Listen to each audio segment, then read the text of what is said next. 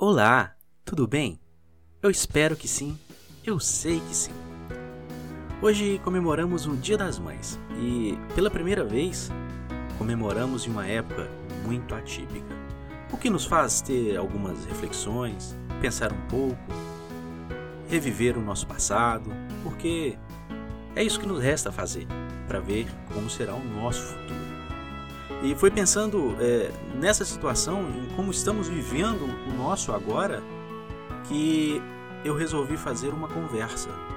Isso, uma conversa comigo mesmo, a qual eu chamo de Conversando com as Margaridas. Eu te convido a participar, em homenagem a todas as nossas mães. Vamos lá?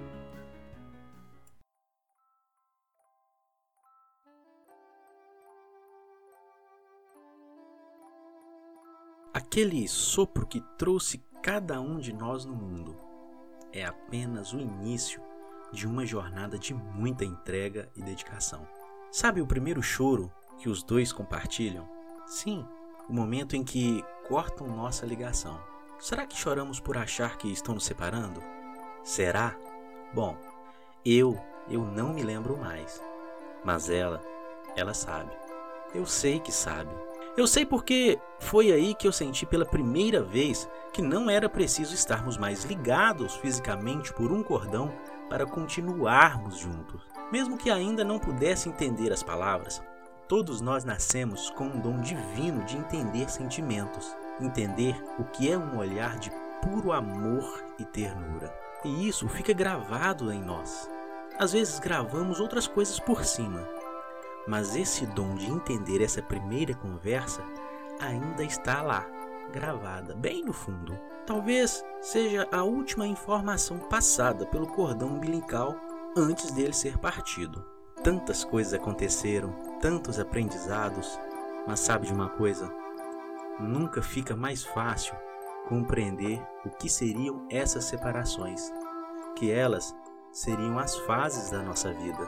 O motivo dessa conversa é tentar entender a força que existe dentro de cada uma de nossas mães, pois elas nos ensinaram tão bem que não precisávamos chorar, pois elas sempre estariam lá, que nós realmente acreditamos nisso.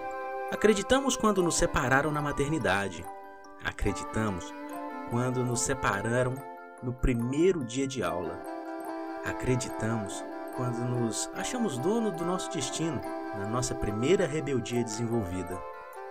Acreditamos tantas vezes que às vezes nunca pensamos que uma separação dói para os dois lados. Porém, um dos lados tem o dom de nos olhar e, mesmo sem dizer nada, nos dizer: Não se preocupe, eu estarei sempre aqui. Essa é a conversa que quero ter. Quero conversar comigo mesmo. Talvez, talvez você queira participar. É preciso ser forte, muito forte, para ver seu filho ir. Ir para os cuidados médicos logo após ela literalmente ter lhe dado a luz. É preciso ser forte para ver seu filho sair pela primeira vez para viver a sua vida. É preciso ser forte para entender cada filho, amar cada um à sua maneira e ainda assim ouvir que ama mais a um do que o outro, que tem preferidos, ouvir tantas outras coisas que a nossa arrogância às vezes é, nos leva a falar. É preciso ser forte para poder repreender cada vez que é preciso. É preciso ser forte para estar sempre pronta para dizer: vai ficar tudo bem, meu filho. É preciso ser forte para dizer não ou sim a um filho e depois se remoer por tudo isso sem deixar se abalar. É preciso ser forte para aguentar sozinho aquela aquela angústia por um filho não voltar na hora combinada. É preciso ser muito forte para aguentar a angústia de não saber o que está acontecendo com seu filho que está longe. Pois é, talvez eu, ou você que me ouve, não tenhamos visto que elas sempre ficam prontas para o eu estarei sempre aqui. Ficam às vezes na janela, esperando o nosso retorno às vezes, olhando se seu filho sobe a rua para dar aquele suspiro aliviada, ou olhando se aquela mensagem ou ligação chega no celular, ouvindo silenciosamente se faz barulho de chave na porta, aguentando sozinha a angústia de cumprir a sua promessa de estar sempre lá por nós. Não importa, de alguma forma, elas sempre estarão nos esperando, seja onde for. Mas será que é justo nós muitas vezes reconhecermos essa força toda quando é tarde demais, quando elas não estiverem mais lá para nos dar aquele abraço apertado ou nos dar aquele olhar de amor e ternura? Aquela voz que vem de dentro e nos conforta? Será?